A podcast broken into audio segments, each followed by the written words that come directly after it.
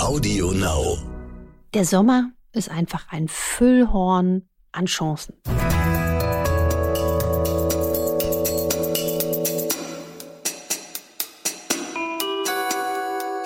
Dr. Anne Fleck, Gesundheit und Ernährung mit Brigitte Leben.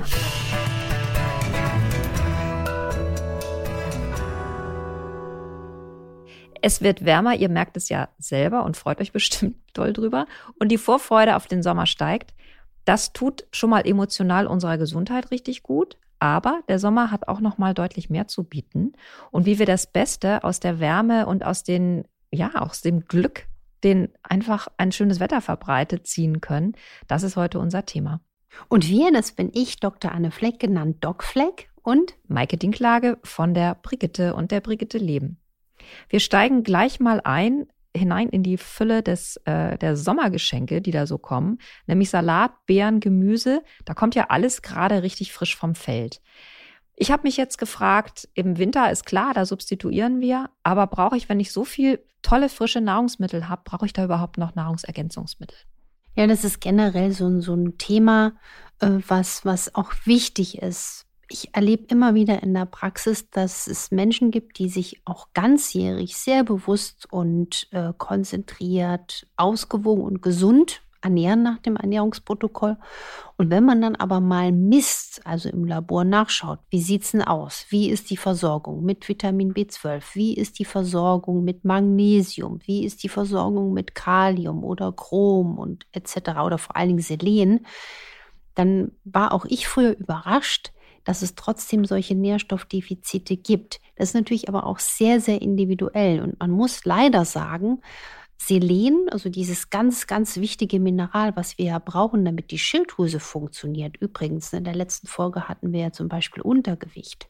Wenn die Schilddrüse nicht gut arbeitet, kann die zu Über- und Untergewicht führen. Und da ist ganz, ganz oft, dass die Menschen unter einem chronischen Jod- und Selenmangel leiden. Also das ist so wichtig, dass man darauf achtet und das einfach im Hinterköpfchen weiß. Und wir sind leider in unserer Region ein Selenmangelgebiet. Es gibt viele Gebiete weltweit, aber das heißt, in der Konsequenz ist bei uns ein Brokkoli weniger mit Selen bestückt als auch noch vor vielen Jahrzehnten, weil die Böden einfach andere Beschaffenheiten haben. Und das muss man einfach im Hinterkopf haben, auch aus Sicht der modernen Präventivmedizin. Und trotzdem ist mein Appell ja immer, dass wir versuchen, alles, was Nährstoff in den Körper kommt, als Basis immer über die Ernährung zuzuführen. Aber um die Fragen nochmal zugespitzt zu beantworten, individuell schließt das nicht aus, dass Nahrungsergänzungen vonnöten sein können und dass sie auch kontrolliert eingenommen bei vielen Menschen dann auch helfen können. Es gibt ja immer die Diskussion darüber, ob zum Beispiel heißer Tee im Sommer uns mehr schadet oder uns mehr nützt. Also würdest du sagen, es gibt Lebensmittel, die uns wirklich kühlen und die sollten wir dann auch, also von innen kühlen, die sollten wir dann auch zu uns nehmen. Welche sind das und welche sind dann eher diejenigen, die uns wärmen? Also das ist ja ganz faszinierend. Ich bin ja auch äh, ausgebildet in TCM, also traditionell chinesische Medizin. Und diese Jahrtausende alte Medizin, die hat so viel, so viel Wahrheit. Und sie lehrt zum Beispiel, das ist ganz klar in der Ernährungslehre der TCM, dass man die Lebensmittel unterscheiden kann, in welche die im Körper einen wärmenden Effekt haben und einen kühlenden. Und das ist ein wunderbarer Fakt. Und diesen Fakt kann man sich auch selbst zunutze machen, egal ob es jetzt Sommer ist oder Winter, also auch als Konstitutionstyp. Bin jetzt jemand, der wie ich tendenziell eher friert, Lebensmittel verzehrt, die im Körper eher eine kühlende Wirkung haben, dann tut er sich keinen Gefallen. Und umgekehrt können wir dieses Wissen aber jetzt genau im Sommer nutzen, wenn man eher so sagt, oh, jetzt ist aber wahnsinnig heiß. Und was ist das zum Beispiel? Also zum Beispiel die Tomate hat einen im Körper kühlenden Effekt oder auch die Gurke. Und genauso auch zum Beispiel äh, Sachen wie Joghurt. Das sind kühlende Lebensmittel. Und umgekehrt gibt es Lebensmittel, die uns eher so ein bisschen aufheizen. Also das kann man schon erahnen. Ingwer ist da sozusagen Spitzenreiter, Pfeffer, Fenchel, Lauchgemüse. All das hat einen stark wärmenden Effekt oder auch Chili. Und deswegen ist es so schön, da mal sich ein bisschen schlau zu machen und zu gucken, was passt zu mir, was passt zu meiner Konstitution. Also wenn jetzt zum Beispiel in der Praxis jemand vor mir sitzt mit einem Mann, ja, Anfang 50, mit Bluthochdruck und Übergewicht und einem knallroten Kopf, der schon schwitzt, ähm, wenn er die Tür reinkommt, der ist dann gut beraten, vielleicht sogar auch ganzjährig so ein bisschen mehr die, die eher kühler wirkenden Lebensmittel zu berücksichtigen. Also insofern finde ich immer faszinierend, wie dann auch wiederum die Ernährungslehre der TCM äh, so gut greift.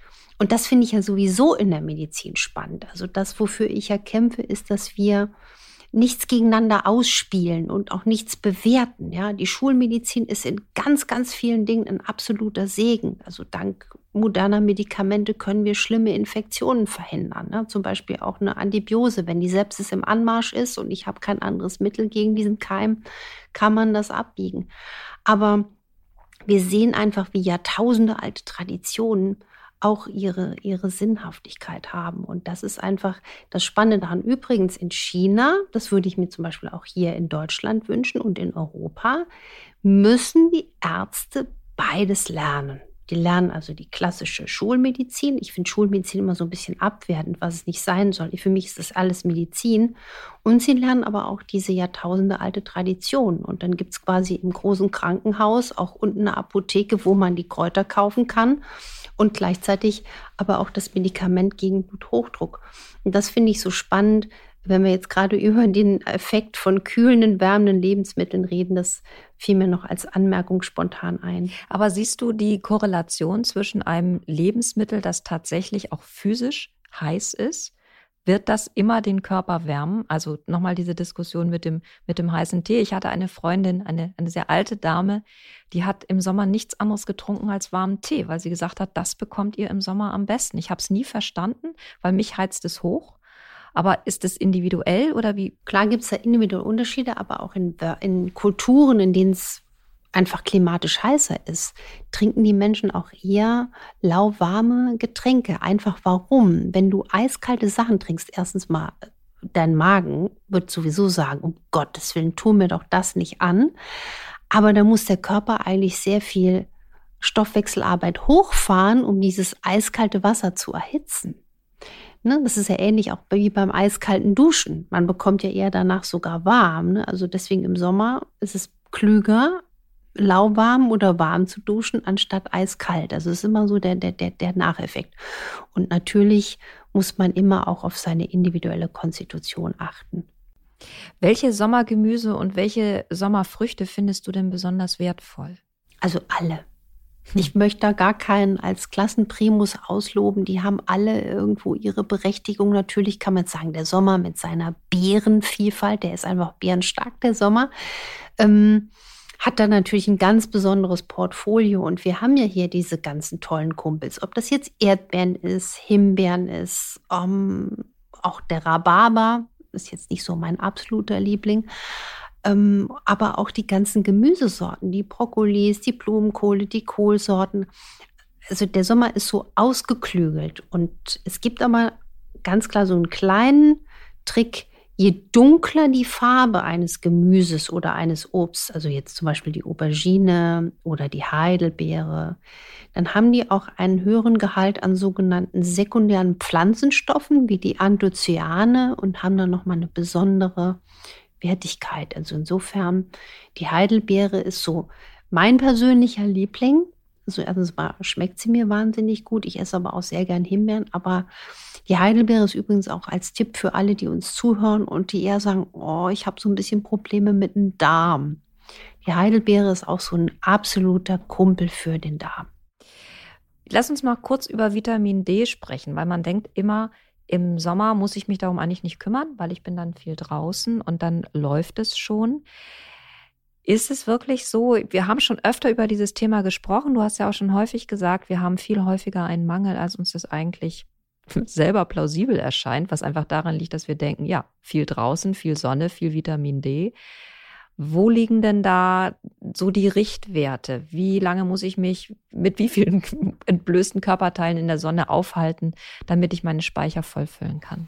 Also das ist in der Tat eine ganz wichtige Frage, Maike. Und zwar, man kann wirklich sagen, in unseren Breiten, gerade jetzt so in Norddeutschland ist nochmal ein Unterschied als zu München oder jetzt, wenn wir unten da weiter und in der Schweiz, da haben wir auch liebe Zuhörer, ähm, dann ist es so, Anfang April bis Ende September können wir, wenn draußen die Sonne scheint, zwischen 11 und 15 Uhr, so ähm, was man in der Literatur recherchiert bekommt, Vitamin D tanken. Und dann sollte man auch sich mit am besten nackten Armen und nackten Beinchen auch dann gewisse Zeit in der Sonne bewegen. Und das ist ja, hängt dann auch vom Hautkolorit ab. Jemand, der so weiß ist wie ich, der kriegt mehr Vitamin D ab, als jetzt jemand, der ein dunkleres Hautkolorit hat. Das ist auch ganz wichtig.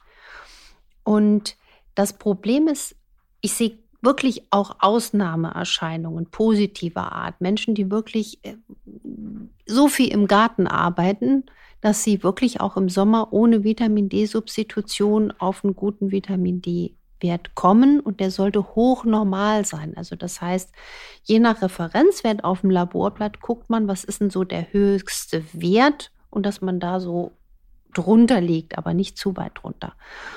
Und insofern, und auch die Kinder, ich denke jetzt so an die 10- bis 15-Jährigen, die ja auch leider nicht mehr so oft so draußen toben und klassischerweise auch mangelversorgt sind, die gehören ja unbedingt mit in die Debatte. Deswegen macht es schon Sinn, bei einem Hausarztbesuch einmal im Jahr zu schauen, wie komme ich mit dem Vitamin D-Wert im Herbst aus dem Sommer raus und wie komme ich aus dem Winter raus.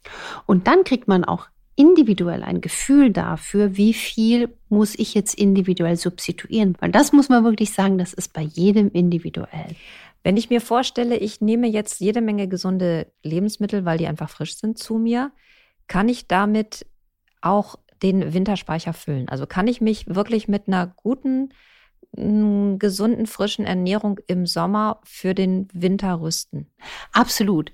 Das macht auf jeden Fall Sinn, sich im Sommer richtig gut zu betanken. Ich habe ja auch sogar ein Buch mal geschrieben, Gesunde Sommerküche, wo auch diese heilenden, kühlenden, stärkenden oder wärmenden Aspekte der Lebensmittel beschrieben sind und wo es mir darum ging, ganz viele frische Lebensmittel gut zu kombinieren, weil der Körper kann in der Regel bei vielen Nährstoffen sehr lange davon zehren. Vitamin C scheidet er leider sehr schnell und auch unmittelbar meistens wieder aus, es sei denn, man bekommt es als Infusion, da hat man längere Gewebespiegel, weiß man jetzt nach neuesten Forschungen. Aber wer im Sommer sehr gut auf seine Ernährung achtet und einfach im Supermarkt das auch ausschöpft, was wir zum Glück ja hier auch bekommen, ähm, dann hat man eine ganz andere Ausgangslage und ist immunstärker. Also gerade ja Gemüse und Grünzeug und zuckerarmes Obst sind Delikatessen für den Darm. Und an den Darm sollten wir eben denken, weil er ist unser stärkstes Immunsystem. Und was im Winter natürlich wichtig ist, dass wir dann nicht nachlassen und zum Beispiel dann auch gerne mal Lauchgemüse, Kohlgemüse, so denn wir es bekommen, auch wirklich dann auf dem Zettel haben. Und wir wissen ja jetzt auch, welche dieser Lebensmittel uns dann wärmen. Richtig. Ich bin ja Lauchfan. Ich liebe Lauch. Also es wird der Winter des Lauchs, aber darüber wollen wir jetzt noch nicht sprechen. genau. Auf die Lauchstangen. Auf die Lauchstangen. was ich mir wünschen würde.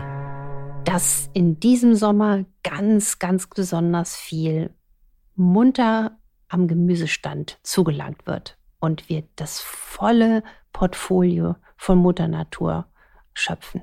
Also ich würde sagen mal ran an die Beeren, ran an die tollen Früchte und ähm, wenn ihr das auch so seht und außerdem noch Kapazitäten habt, um ein Abonnement abzuschließen für uns auf Audio Now und anderen Plattformen, ist das toll. Wenn ihr Fragen habt, schreibt uns infoline.brigitte.de.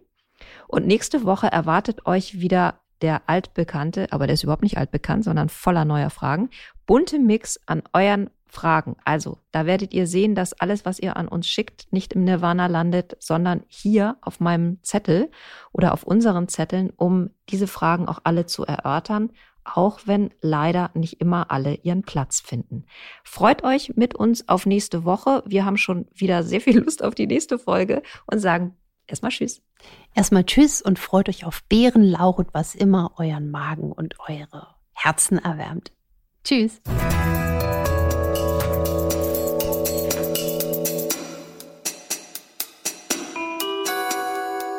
Dr. Anne Fleck, Gesundheit und Ernährung mit Brigitte Leben.